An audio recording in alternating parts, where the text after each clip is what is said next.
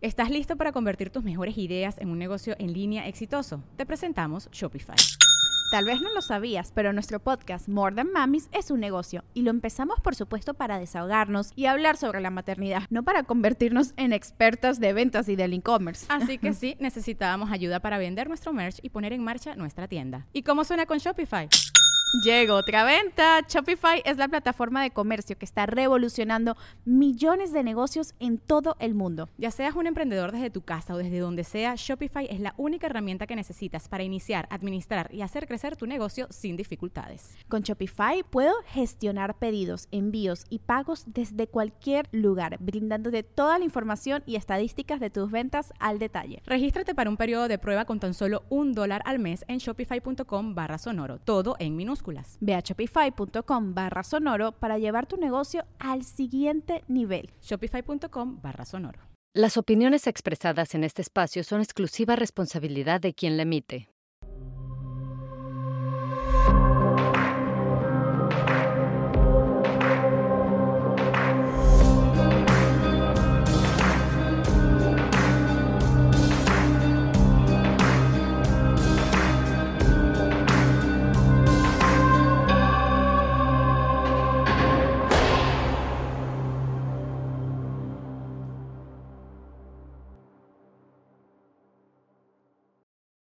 Hola, hola, bienvenidas y bienvenidos a un capítulo de un especialista más eh, de penitencia. Un capítulo que me parece muy importante porque acaban de ver ustedes, yo creo que uno de los capítulos más duros que vamos a sacar en este proyecto.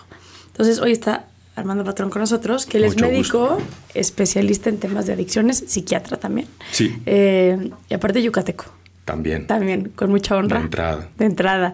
Eh, a ver, el caso de Juana, Armando, yo cuando conocí a Juana me voló la cabeza su historia, ¿no? Eh, pero como que me da la sensación de no saber por dónde acomodarla, porque sí adicciones, sí abandono familiar, eh, sí un tema de salir del closet, que quienes hemos pasado por eso sabemos el infierno que, que es, pero luego el delito es atroz. Entonces, hay mucho que quiero tocar contigo, pero quiero empezar a preguntarte puntualmente, ¿cómo, ¿cómo viste este capítulo? ¿Qué te brinca a ti de este capítulo? ¿Qué te llamó la atención eh, de este capítulo? Pues para mí eh, quizás lo más importante es que condensa o, contiene una multiplicidad de situaciones y condiciones que de manera universal a cualquier ser humano le pueden ir confiriendo cada vez más riesgo para tener problemas de adicción y bueno, y sí, como podremos comentar más adelante, en esa medida también estar cada vez más cerca de una situación de criminalidad. ¿no? Eh, bueno, yo lo que veo es toda la situación en términos generales de las dificultades económicas, los problemas familiares, eh, la desintegración familiar, la dificultad para poder acceder a una educación que tenga la calidad como para darle oportunidades y que ella pueda tener un futuro que vislumbre y que desee y que pueda perseguir. Y a falta de lo cual, pues bueno, ella eh, se las arregla, ¿no? Encontrando lo de la lucha libre, que para ella resulta, pues digamos, hasta curativo, podría decirse, pero es algo en lo que finalmente ya no puede eh, continuar y para ella esa es una pérdida enorme, claramente, ¿no? Más allá de otras que tiene también. Y pues ella finalmente eh, termina involucrada en un medio que pues esencialmente es un medio violento, el medio de, de la pues, distribución de las drogas necesariamente es un medio más la calle altamente porque era una, una mezcla y este otro lugar muy violento donde eh, pues uno se adapta de acuerdo con las circunstancias que le tocan vivir y pues sabemos que las personas que pueden vivir en un digamos eh, pues en un barrio tranquilo, que, que, donde hay parques, donde hay algo más de cohesión familiar, no hay tanto problema de alcoholismo, etcétera, bueno, pues tienen más probabilidades de salir adelante, pero sin recurrir a medios violentos.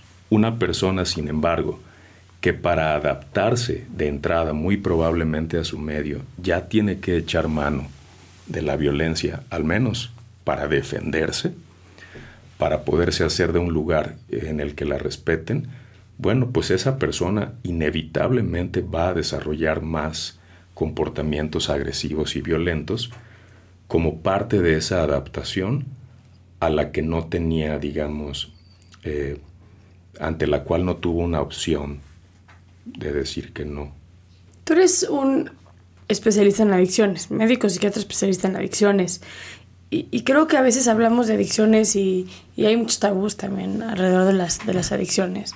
Pero quiero entender hasta dónde, porque algo que me pasaba con, con Juana era, ok, sí adicciones, o sea, sí tienes un problema de, de sustancias, eh, pero quienes no vivimos ese problema de sustancias quizá no, no podemos entender la magnitud de lo que somos capaces de hacer cuando estamos en una situación eh, como esa.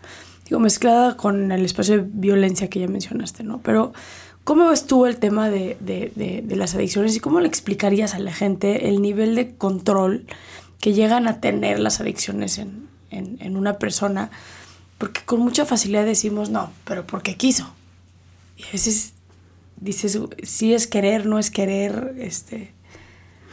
Bueno, eh, en términos generales, y esto también es prevalente en el, en el caso, digamos, de todos los, los grupos que desde hace décadas han trabajado con la recuperación de las adicciones, como AA, NA y etcétera, eh, lo que se considera de manera eh, central es que la persona tiene una vivencia emocional que podría llegar a ser insoportable, que al menos no sabe manejar mejor de otra forma, probablemente no tiene acceso a esos medios, a la información, a, la atención a la salud mental que pudiera necesitar. Y bueno, pues de acuerdo con lo que hay disponible y, al alcance en el entorno, pues va a encontrar, va a buscar hasta encontrar alguna manera de, si no aliviar su, su, sufrimiento, cuando menos entumirlo, ¿no? Y el problema es que una vez que el consumo empieza a repetirse, las llamadas drogas de abuso o drogas eh, que alteran el estado de ánimo tienen una característica eh, que es que en la medida en la que de manera directamente proporcional, mientras más tiempo esté en contacto nuestro tejido cerebral con alguna de ellas, eh, y también en dosis mayores, pues poco a poco se va a ir desarrollando un proceso de neuroadaptación en el cual el cerebro va a aprender, digamos, a, funcionar bajo el influjo constante de una o de más sustancias psicoactivas, eh, de modo tal que pues toda la, fisiología del, digamos, el funcionamiento de nuestro sistema nervioso, del cerebro y hasta fuera del cerebro, se va, digamos que, habituando y se va eh, adaptando para cada vez poder tolerar pues, las cantidades mayores de, droga, pero eso mismo va generando a su vez no solo la misma tolerancia, sino el problema cada vez mayor de la, del riesgo de tener supresión o abstinencia cuando la persona no solo interrumpe, sino a veces con el hecho de solo reducir el consumo. ¿Qué tanto puede una sustancia enloquecer a una persona, por ejemplo? Ni siquiera tiene que ser eh, necesariamente en el tenor de una adicción propiamente dicha. Por ejemplo, el alcohol sigue siendo la droga que ostenta esa horrible reputación de ser el gran facilitador de la violencia social en el, pues en el mundo.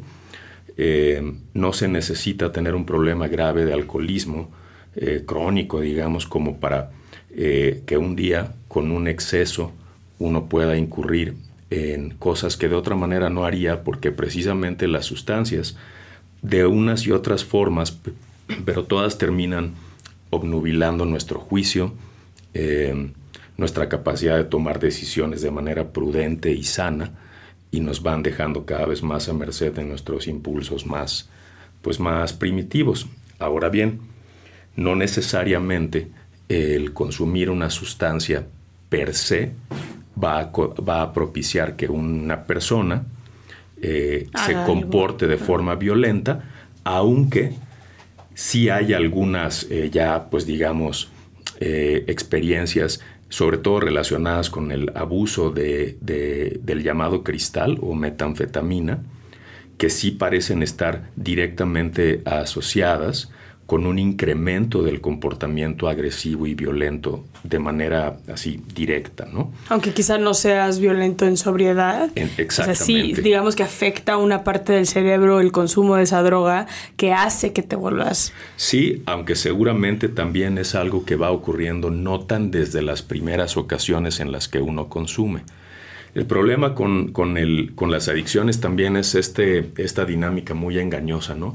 Eh, uno comienza eh, entrando en contacto primero probablemente de forma experimental, pero después, si a uno le, le resulta placentero o le encontramos alguna, digamos, como utilidad, digamos, ayudarnos a dormir o a desinhibirnos socialmente, como típicamente puede ocurrir con el alcohol, pues lo que va a pasar es que vamos a empezar a asignarle una función y podemos empezar a recurrir a la, a, la sustancia de manera automedicatoria, como pretendiendo usarla como un tratamiento para algún problema que tenemos. Y el siguiente fenómeno es que se va a ir consolidando pues el problema que les menciono de dependencia física. Y una vez que el problema de la dependencia física está consolidado, se manifiestan compulsión, pérdida de control y ya desde luego pues todo el resto de los fenómenos de la progresión de la adicción que ya hacen que la, para la persona sea tremendamente difícil batallar con eso y mucho más si no tiene a la mano los recursos y el soporte y la ayuda, la guía que, las personas. que se requiere.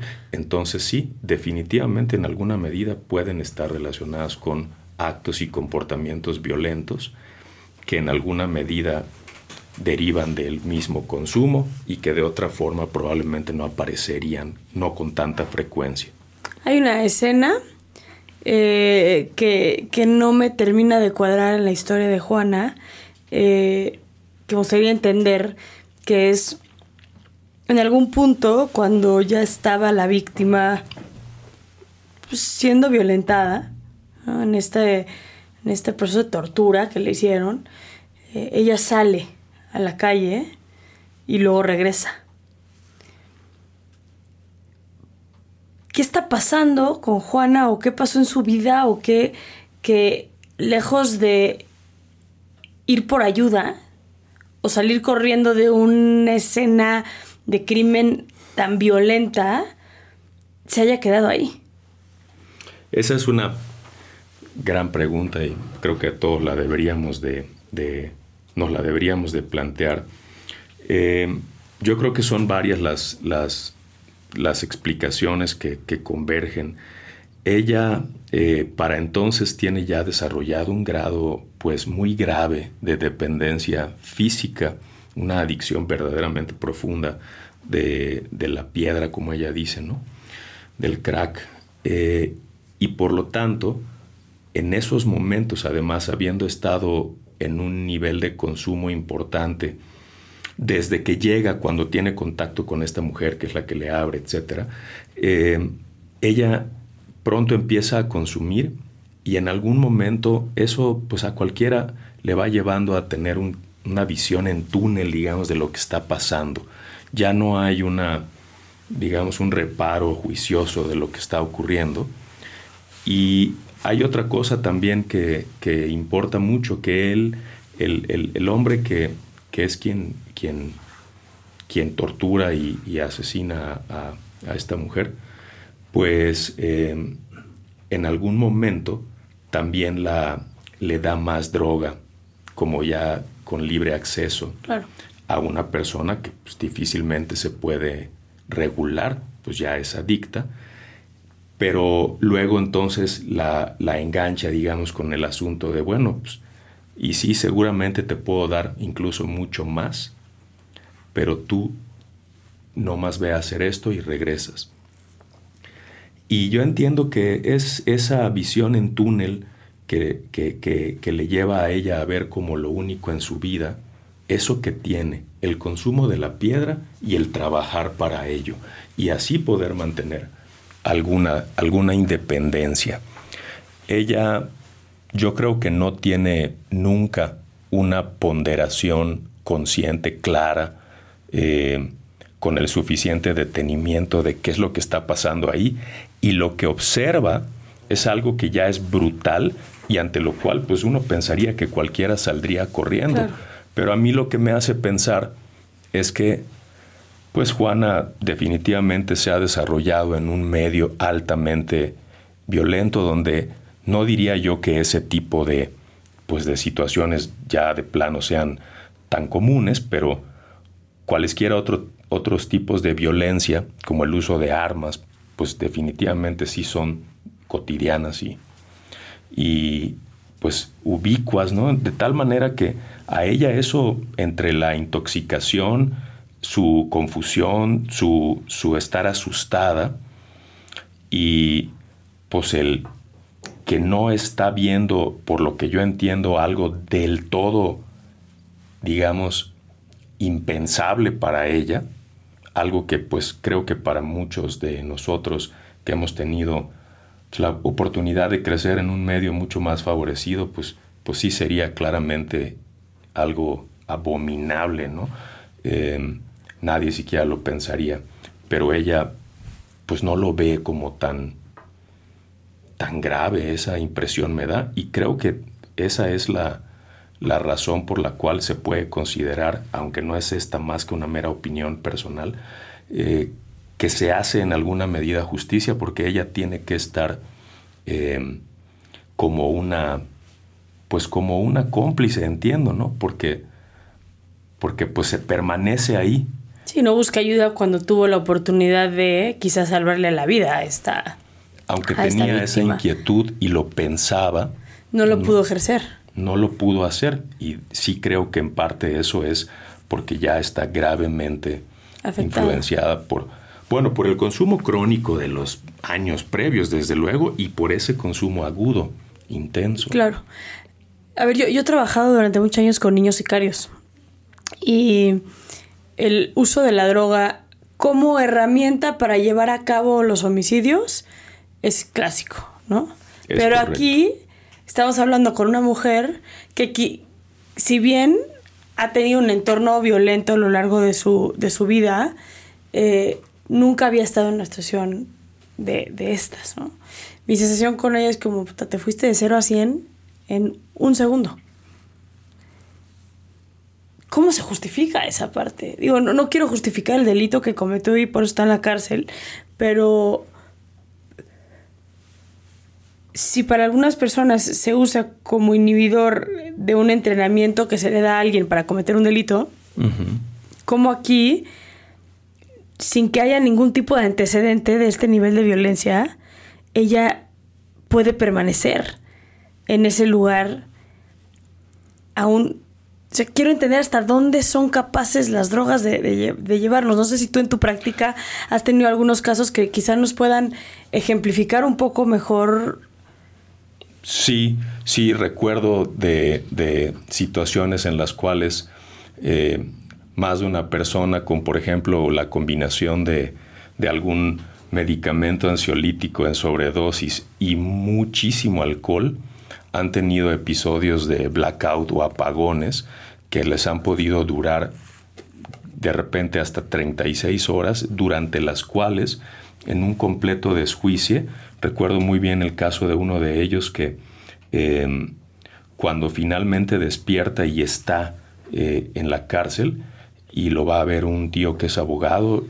El tío le cuenta que, que, lo, que lo aprendieron a media calle gritando como loco sin camisa después de haber asaltado de manera violenta un oxo.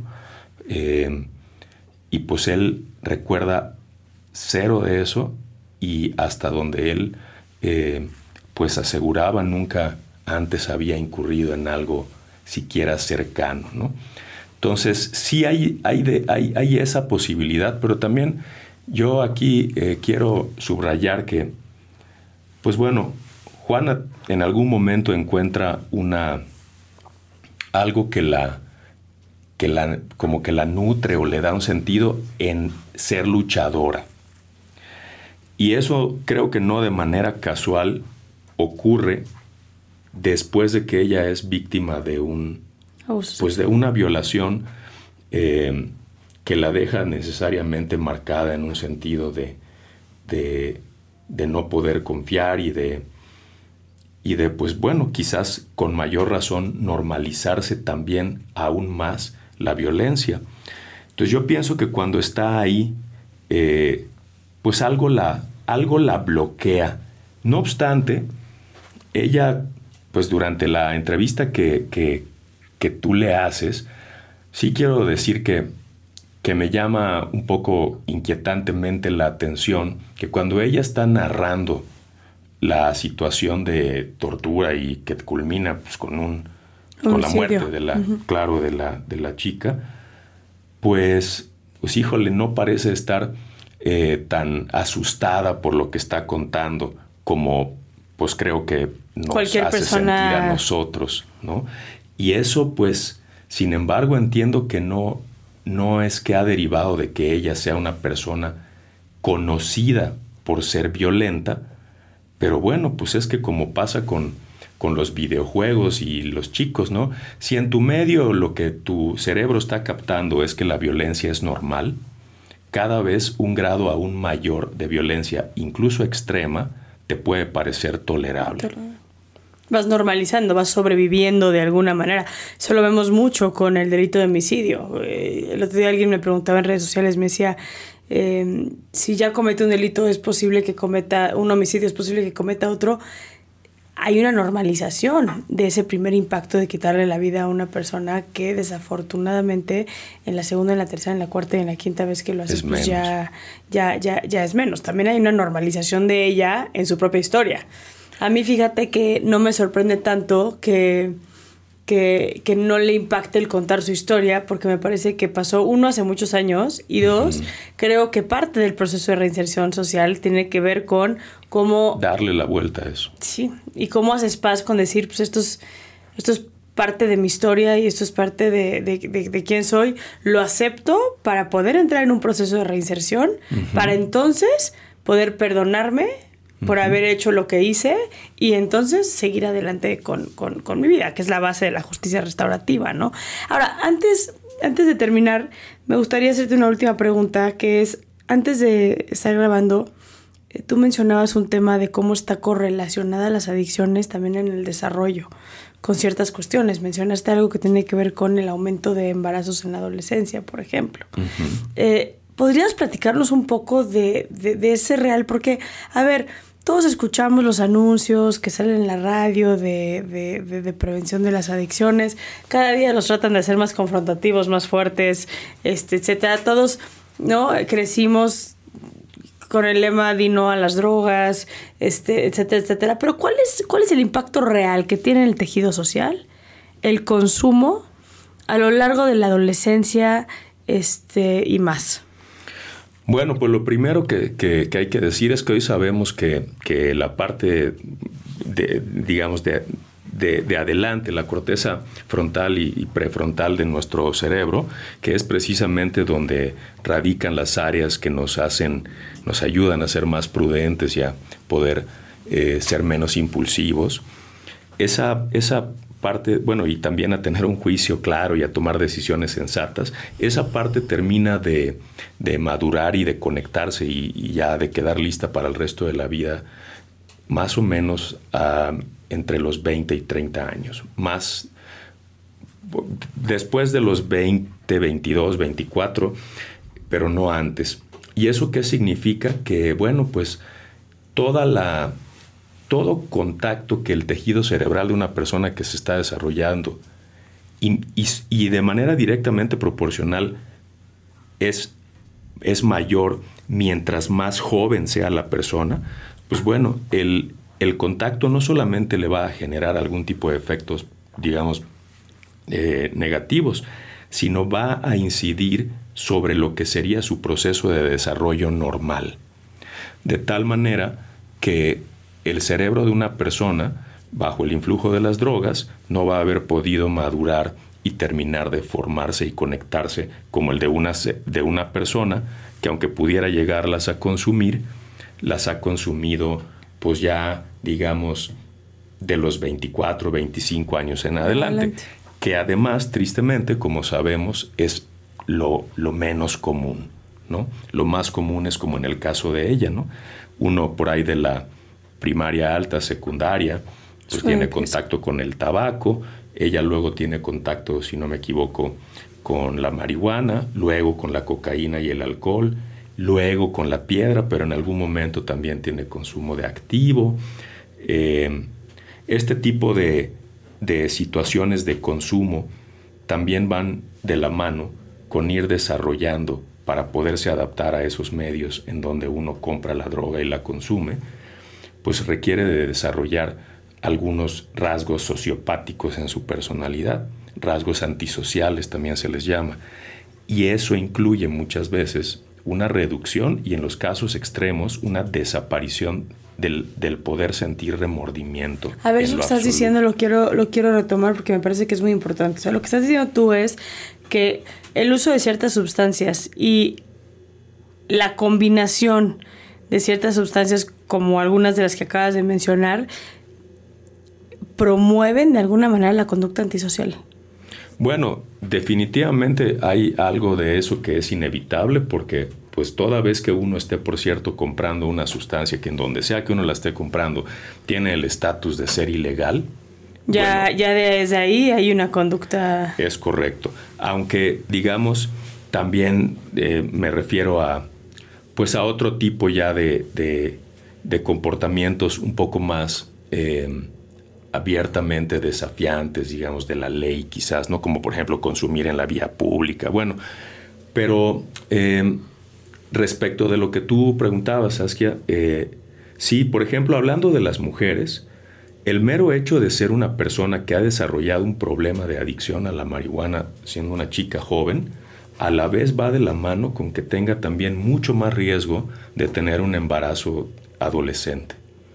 Y las chicas que han tenido ya un primer em, embarazo en su adolescencia, uno podría pensar, pues bueno, creo que ya pues aprendió la pobre chava a la mala, no creo que, caiga de nuevo en lo mismo, pero si la mujer sigue eh, también en ese medio, pues va a volver a pasar. O sea, consumiendo. Ajá, exactamente. ¿Y ¿Por, qué aumenta el riesgo del embarazo la marihuana, por ejemplo?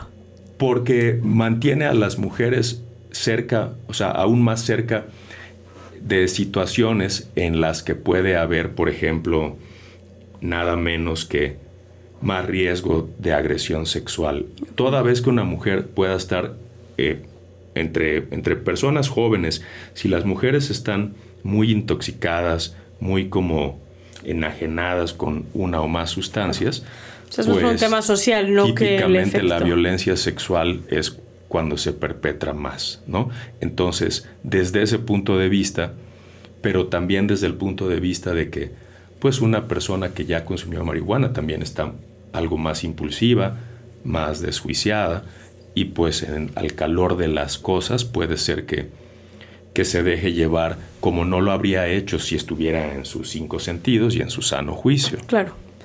¿Con, qué te quedas, Armando? ¿Con qué, después de ver un capítulo como esto, si le puedes dejar una reflexión, un pensamiento, eh, un dato, un lo que sea a quienes nos ven y vieron el capítulo de Juana, ¿cuál sería?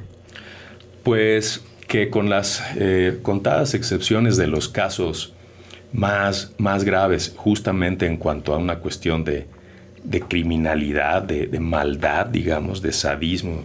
La verdad es que la grandísima mayoría de las personas, por grandes y graves que puedan ser sus problemas, como son los de ella, eh, si entran con, motivados a un proceso de, rehabilitación de sus problemas de adicción, por ejemplo, con la motivación también de la búsqueda posteriormente de la reinserción, son definitivamente eh, cosas que se pueden lograr el que las personas se liberen de, del problema de la adicción. Definitivamente siempre algo retador, pero si la persona se mantiene como ella lo ha hecho en algún tipo de programa claramente de autoayuda, de estos que son considerados basados en la fe, basados en la ayuda mutua, como el de AA, pues se logran cosas que de verdad parecían imposibles. Hoy día Juana es una mujer que incluso parece eh, sentirse orgullosa de, ya poder ser buena con ella misma y también con los demás. Y pues eh, eso es algo muy importante, una, una recuperación desde la parte más grave de las adicciones hasta donde he podido ver en mi experiencia, si bien puede requerir de intervención médica, nunca se va a poder eh, llevar a buen término si la persona no entra a un programa de recuperación y es parte de un grupo con el que se va recuperando, como estoy seguro que ha sido el caso con ella. Porque un problema así de grave, Saskia, nunca se puede resolver desde uno solo, individualmente. O sea, la reflexión es, busquen ayuda si se puede. Siempre busquen ayuda y no pierdan la esperanza. Me encanta. Gracias, gracias por estar aquí con nosotros. Gracias por darte la oportunidad de analizar un caso tan complejo como el de Juana.